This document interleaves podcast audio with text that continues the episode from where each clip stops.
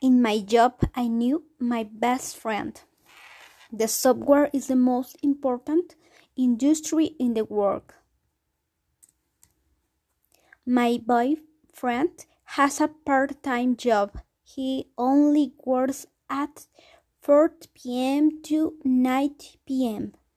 My job is full time. I think I need more time for myself. I need practice exercise on weekdays.